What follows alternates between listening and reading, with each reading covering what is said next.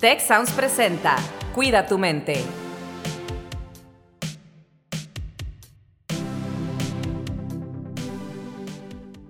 Hola, ¿qué tal? Mi nombre es Carlos Ordóñez y les doy la más cordial bienvenida a un episodio más de su podcast Cuida tu mente. En esta ocasión tengo el placer de estar acompañado por Andrés Amaya. Le mando también un saludo a Rosalinda, que en esta ocasión, así como la vez pasada yo no pude estar, en esta ocasión nuestra querida Rosalinda eh, no nos puede acompañar el día de hoy, pero Andrés y yo estamos aquí. Andrés, ¿cómo estás? ¿Qué tal, Carlos? Muy bien, muy emocionado. Muchas gracias por la invitación. Oigan, pues tenemos un tema bien cool. y la verdad es que aquí con Andrés vamos a platicar, yo creo, de cosas, de experiencias muy padres, de cosas que yo creo que a mucha gente le gustaría vivir, pero no todos tenemos el valor de darnos la oportunidad de atrevernos a vivir cosas tan padres. Pero el episodio de hoy se llama cómo tolerar mejor el cambio. ¿Y por qué hemos invitado a Andrés? Pues ahorita se van a dar cuenta de, lo que es el cambio, cómo lo toleran, qué cambios ha tenido. ¿Qué te califica, Andrés, para estar aquí esta tarde, este día, en este episodio? Pero bueno, vamos a entrar en materia, Andrés. Ahorita entramos a, platicar un poquito de tu experiencia que has tenido. Andrés es ingeniero en, innovación y desarrollo. Se graduó ya hace tres años del TEC de Monterrey pero además es emprendedor, es freelancer, eh, desarrolla webs, es tallerista, es un aventurero de corazón que ahorita nos va a platicar algunas de sus aventuras y lo que estas aventuras le han enseñado precisamente en relación a cómo tolerar mejor el cambio. Andrés, pues platícanos un poquito de ti, de tu vida, así en a nutshell. Perfecto, Carlos. Este, pues muchas gracias este, nuevamente por la invitación. Eh, pues cómo tolerar el cambio desde que me invitaron a este podcast para hablar de esto, era como, pues, el tolerar, pues es que para mí realmente no ha sido mucho el tema de tolerar, ¿no? En, ciertas ocasiones sí hay ciertas etapas de duelo, de pérdida, que pues como todo mundo hemos vivido, ahorita les platico algunas, pero creo que también es ver cómo el cambio es una herramienta de transformación. Y luego yo creo que también podemos platicar un poquito del camino del héroe, que es un, es un tema que me fascina. Y, este, y bueno, creo que Víctor me, me, invitó a este podcast a platicar contigo, Carlos, este, por unas experiencias que he tenido por ahí. He sido muy afortunado de poder viajar y experimentar muchas cosas diferentes. Eh, justamente ahorita estoy cumpliendo un año de haber empezado una aventura, se podría decir, bastante grande, donde pues partía a Estados Unidos a trabajar mes y medio en una granja y fue todo este tema de renunciar, dejar proyectos atrás, dejar la familia, ahorros, todo, pues nada más para perseguir el sueño. Llevaba un año junto con un amigo que conocí en el intercambio, este, planeando toda esta aventura y qué hacíamos y en medio de la pandemia y si cambian las restricciones y si cambian los vuelos y si se cancela cualquier cosa, ¿qué vamos a hacer? Pero siempre como que el objetivo fue de tenemos que vivir esto porque es una etapa ahorita en la vida donde quizá todavía no tenemos tantas responsabilidades y tenemos la oportunidad de, de movernos y de arriesgarnos, ¿no? De tomar ese riesgo, de dejar esto atrás, de salir y, y explorar, ¿no? Entonces, pues bueno, salimos a, trabajar, a conseguir este dinero para justamente empezar un viaje en bicicleta por, por Europa que duró dos meses y básicamente recorrimos cinco países en dos mil kilómetros. Entonces, es más o menos el resumencito de, de, la experiencia, pero pues en general creo que me ha tocado vivir muchas subidas y bajadas y procesos de transformación. Muy Literal, subidas y bajadas, porque anduviste allá por los Alpes, por las montañas. Debes de tener muy buena condición, Andrés, porque para hacer esos viajes de 2.000 kilómetros o más en bicicleta.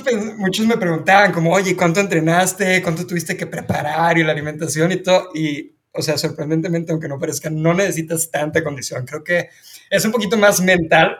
Obviamente tu cuerpo también las primeras semanas es de que, oye, no haces tanta bici en Monterrey, que estás haciendo lanzándote 80 kilómetros al día, no sé dónde, y lo empiezas a resentir, ¿no? Pero creo que también el cuerpo tiene como esta parte de adaptación muy mágica y, y solito como que durante el viaje se va entrenando.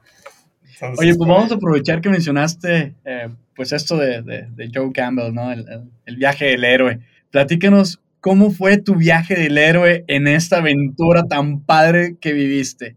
Ah, fue todo un proceso, ¿no? Pues como todo viaje del héroe, yo creo que empieza con un llamado a la aventura, ¿no? Ese, esa cosa que te resuena, en este caso fue un podcast de, un viajero que se había echado básicamente desde Alaska hasta, hasta Argentina, quería viajar, ¿no? Y encontró el amor de su vida ahí y narraba todos los que había conocido.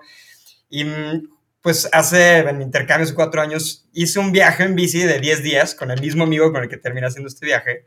Y, este, y escuchando ese podcast fue de, bro, tenemos que volver a hacer un viaje, ¿no? O sea, estamos aquí encerrados en la pandemia, cuatro paredes, lo mismo, el Zoom conectándose a las reuniones de siempre. O sea, es como que la rutina de, de la vida que empezó a consumirnos y entre él y yo fue como, bueno, vamos, o sea, esta es la oportunidad que tenemos.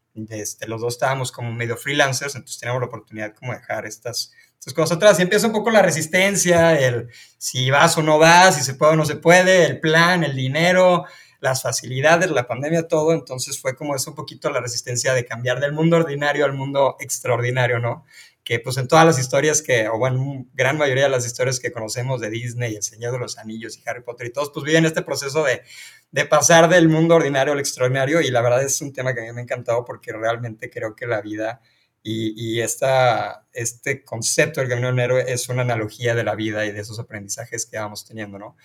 Y yo creo que pues fue ese, pues cruzar el umbral al mundo extraordinario, llegar a las granjas, empezar a vivir todas estas adaptaciones, conocer gente nueva, conocer retos, obstáculos. Todo este proceso de cambio, justamente de lo que estamos hablando, pues es, es difícil, ¿no? Tienes que volver a encontrar esos hábitos y esas rutinas que te jalen en este nuevo mundo y pues en su proceso hay caídas. Y creo que una de, las, de los retos, pues fue las montañas que tocaba subir, pero más que nada el sueño pues era terminar el viaje victorioso, ¿no? Sin una caída, sin una fractura, sin nada. Y una semana antes de terminar el viaje me rompí el codo. Me caí ahí en una bajada, me rompí, me tuvieron que llevar a un hospital en Italia, me enyesaron y pues básicamente fue como el final de, del viaje, quedando todavía 500 kilómetros.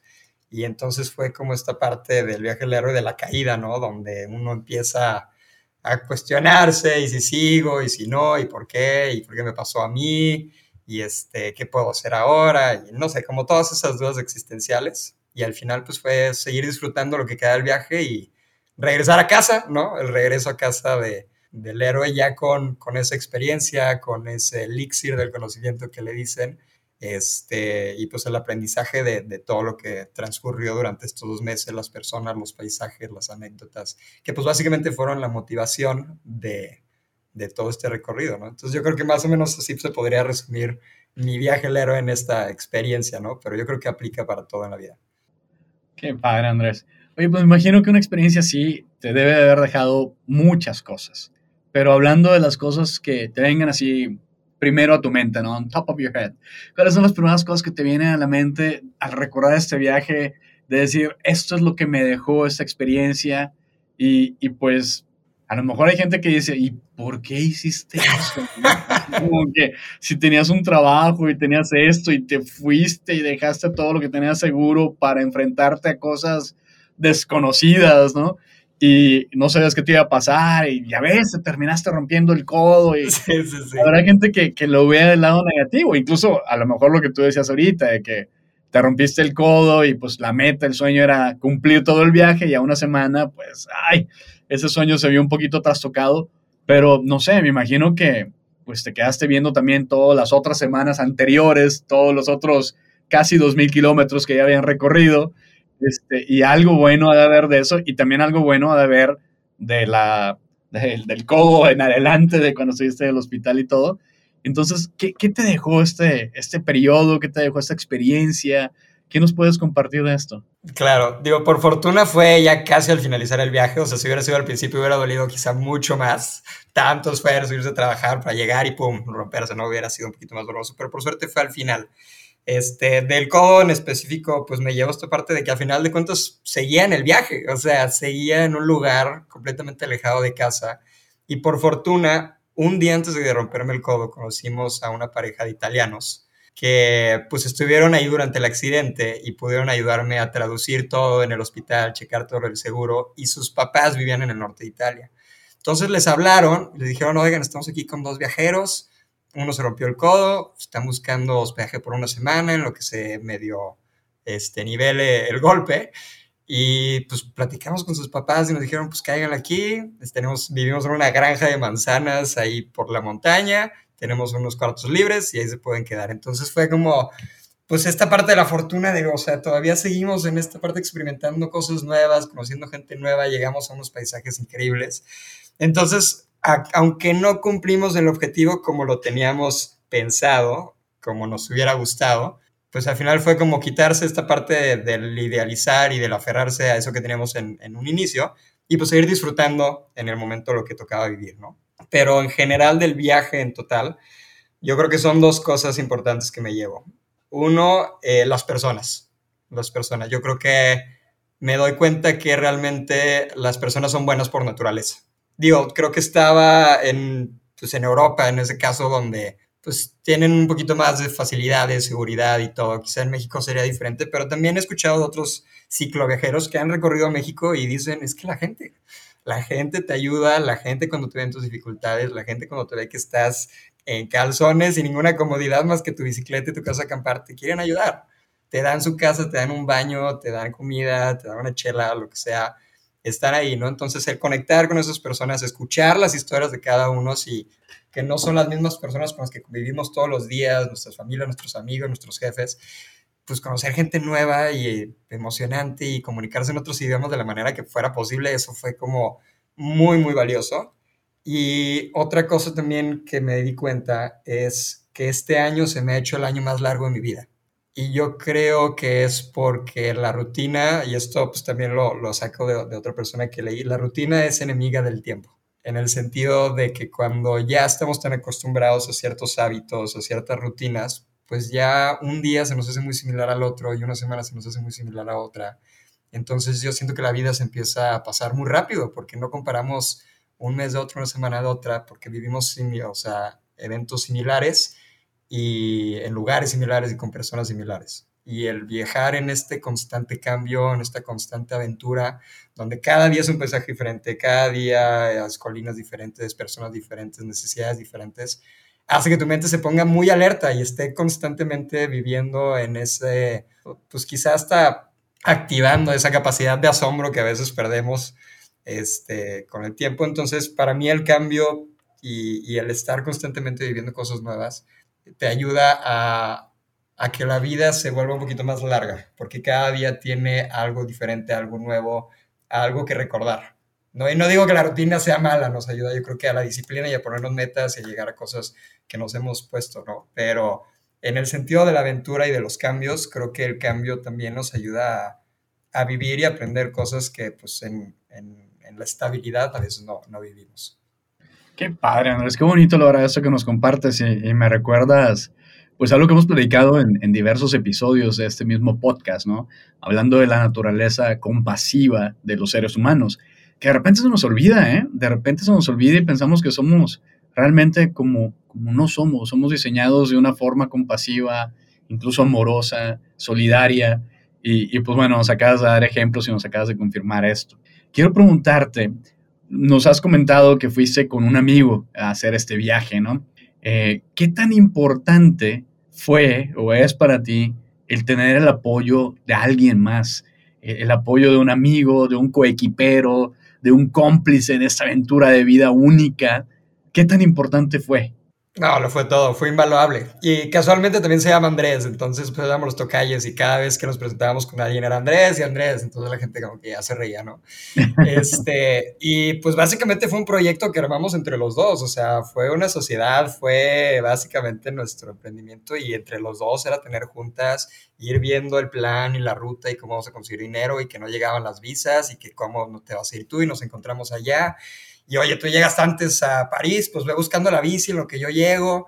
Entonces, como que fue mucho trabajo en equipo y al final del día siempre era cualquier cosa, todo es para que los dos estemos bien, los dos estemos cómodos. Si a ti te duele la rodilla un día, me lo a decir igualmente y nos paramos y acampamos un día entero y no nos movemos.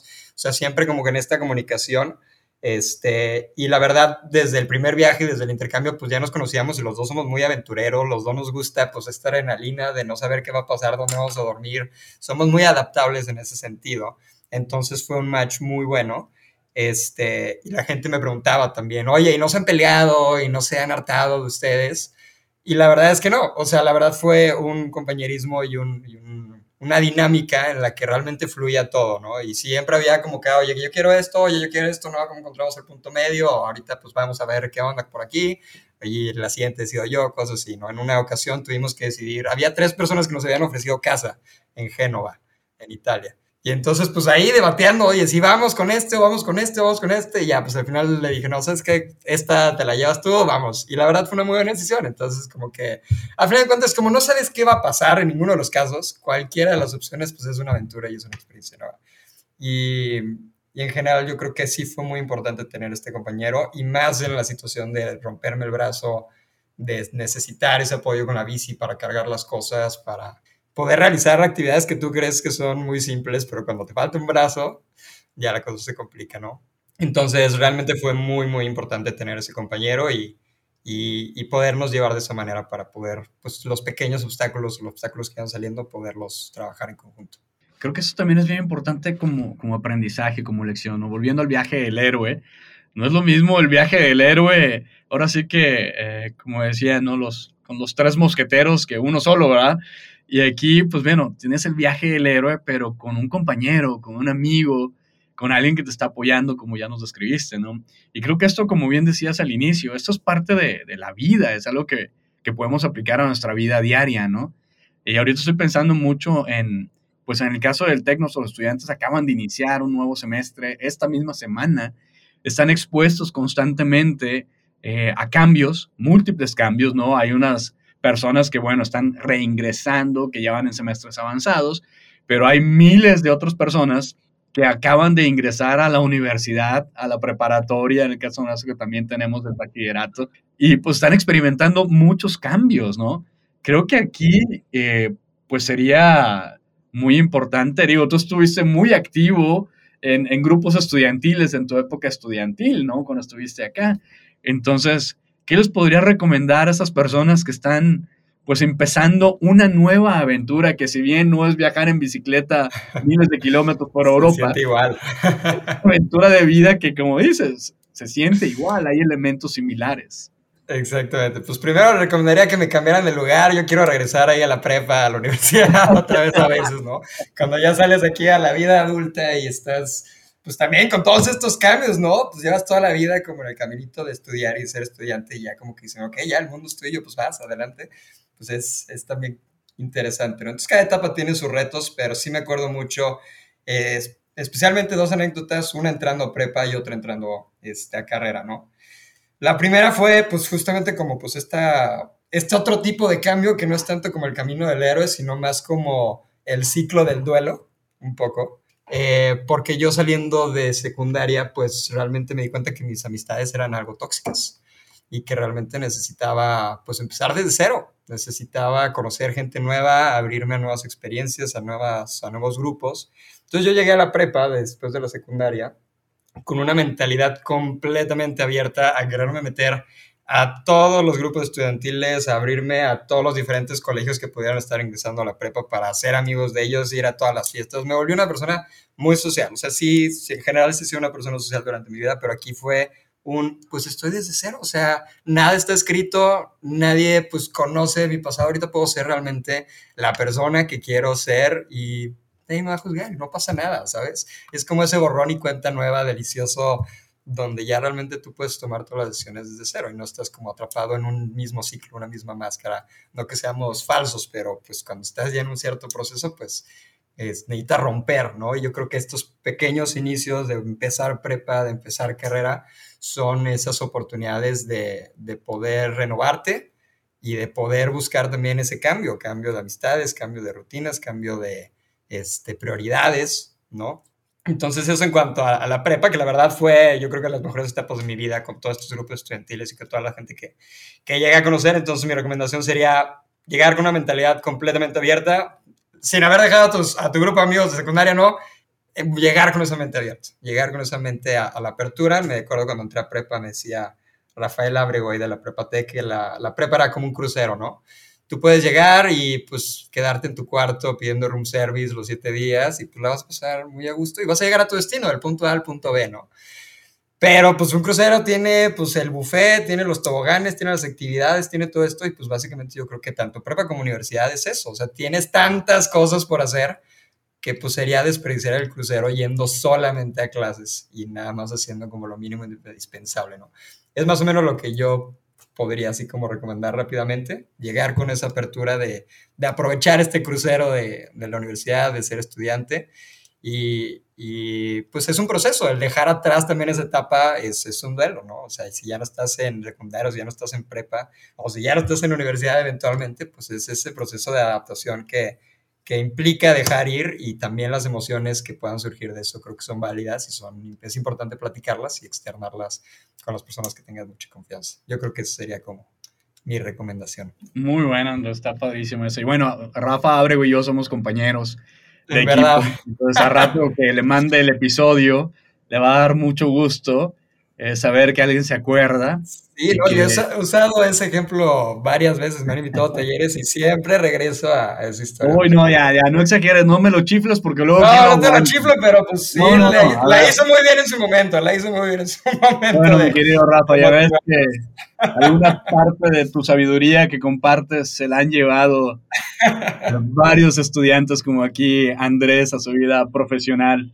Así que bueno, ahora me tocará aguantarlo, Andrés, pero bueno, está muy bien.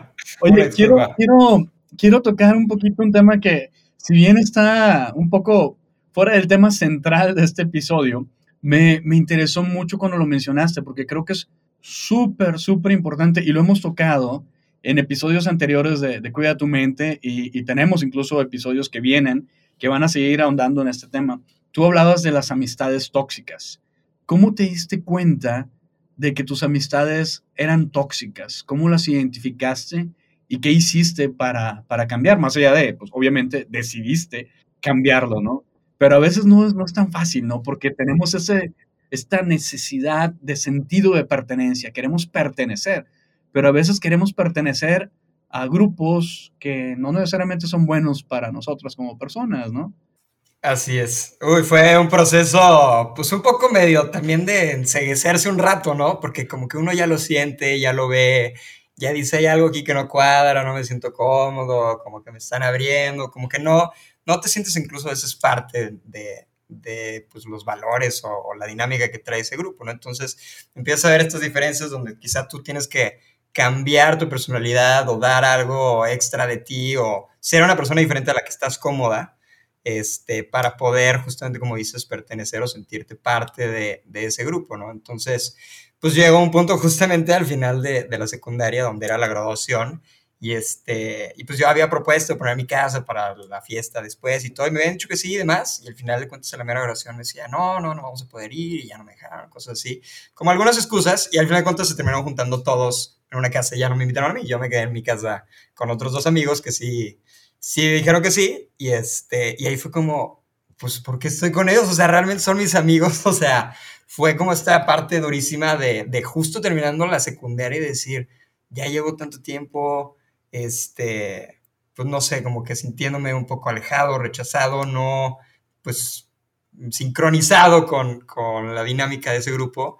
Y vivir esa experiencia específica fue como un, ¿sabes qué? hasta acá, o sea, y estoy en un punto donde pues voy a empezar la, la prepa y esta es una manera perfecta de decir, es que pues por ahí no es y muchas gracias y aunque jugué fútbol con ustedes toda la secundaria, me tengo que alejar, ¿sabes? Y, y fue pues ese darse cuenta que, que, no tengo que rogarle a nadie para ser parte de él y, y, y, que no se te acabe el mundo si dejas un grupo atrás, o sea, la cantidad de personas y la cantidad de experiencias que siguen ahí es infinita y más cuando estás empezando pues, en la prepa, en la universidad, donde hay mil personas y mil cosas y mil oportunidades. Entonces, pues, yo, creo, yo creo que tú te das dando cuenta cuando ya te afecta y cuando ya este, realmente no eres feliz estando donde estás. Y es donde yo creo que, que ya es un cambio no tanto por, o sea, por, por querer, sino más por necesidad. Y no sacrificar tus valores personales, tus metas, tus objetivos. Digo, creo que no invitaste a ninguna de estas personas a tu viaje en bicicleta a Europa, ¿verdad? no, no, la verdad ya estoy en paz con todo ese tema, obviamente, pues como, claro, qué bueno. como puberto, demás, o en esa etapa de la vida, este, pues pesaba mucho y ya tienes que también como perdonar y decir, ok, bueno, pues en su momento no, congeniada, pero hay veces donde me, me topo a estas personas y los puedo saludar simplemente. Entonces creo que también es parte de hacer esos pases eventualmente y, y decir, ah, pues ya no es parte de mi vida, pero espero te esté yendo bien. Claro, claro, y pues todo el mundo, digo, todos crecemos, ¿no? Esperamos que maduramos y cambiamos. Hablando de cambio, ¿no? Cambiamos también, no puede ser, a lo mejor la persona que hizo eso y tomó esa decisión en aquel momento, pues hoy en día es completamente diferente, hasta se arrepiente, ¿no? Entonces, pues bueno, hay cambios que no tenemos que tolerar, ¿no? En ese sentido. Hay otros que dices, oye, no, esto sí vale la pena porque, pues como nos platicas, te ha dejado mucho crecimiento, enfrentarte a tanto cambio constante de alimentación, de países, de cultura, de idiomas, eh, de modos de transporte, de estar sano, de no estar sano, de, de relacionarte con ciertas personas y luego no. Pero bueno, Andrés, pues esta ha sido una conversación súper rica, súper cool. La verdad te agradezco mucho el tiempo y que nos compartas cosas. Se nos fue volando. nos podríamos quedar platicando ahora, seguramente. A mí también se me pasó volando. Pero muy interesante todos los temas. Ya, no, ya, nos, ya nos platicaste más. Platícanos así en 30 segundos de tu emprendimiento, de los muffins, cómo se llama, cómo te va, me antojaste eso. Sí, pues este, lo empecé justo en la pandemia, son Amayas House of Brownies, se pueden meter con amayas.mx a la página web y ahí pueden realizar su pedido y todo. Este, y también por otra parte estoy de freelancer, eh, desarrollando páginas web para cualquier tipo de pequeña empresa o negocio que quiera meterse al mundo digital, ahí les podemos apoyar con todo eso. Este, ahí no tengo todavía mi página web, este, ¿Cómo se dice? Los desarrollas. ¿Qué, pasó ahí? Pero no has tenido el tiempo de desarrollar mi portafolio. Casa de, ¿cómo dice? Casa de Herrero. Sí, sí, sí, ni eso tenemos, pero... Conozco un ingeniero en innovación y desarrollo que te puede ayudar. ya sé, no, no, no, es parte de ponerle nombre al niño a este también freelanceo, pero pues básicamente son los dos proyectos que traigo ahorita y si quieren conocer más de la aventura que vivimos en la bicicleta, tenemos una cuenta en Instagram, mi amigo y yo, Andrés y yo, que se llama freewheels.mx. Entonces, si quieren conocer más de lo que se vivió, ahí tenemos algunos lives, tenemos fotos, tenemos videos y la idea es, pues próximamente sacar esos videos de YouTube para buscar monetizar el viaje y que nos ayude a generar los próximos viajes. Pues excelente, Andrés. Con esa nos vamos y muchísimas gracias. Les esperamos en un episodio más de Cuida tu mente. Hasta la próxima. Gracias, Carlos. Un placer. Si quieres conocer más sobre cómo cuidar tu salud, te invitamos a escuchar Hola de Salud. La prevención hoy es parte del tratamiento. El podcast en el que nuestros expertos te darán consejos para vivir de manera sana, equilibrada y feliz. Felicidad, ese sería un objetivo último. Escúchalo en Spotify, Apple Podcast y Google Podcast. Gracias por escuchar un episodio más de Cuida tu mente. Productor ejecutivo de Tech Sounds, Miguel Mejía. Asistente de producción, María Monroy. Productor de Cuida tu Mente, Carolina Montes. Diseño, Daniela Solís, Lizeth Rodarte y Pilar Ortega. Postproducción, Max Pérez, Marcelo Segura y Sergio Chávez. Los invitamos a escuchar el siguiente episodio de Cuida tu Mente y el resto de los programas de Tech Sounds en Spotify, Apple Podcast, Google Podcast y tech.mx slash tech-sounds.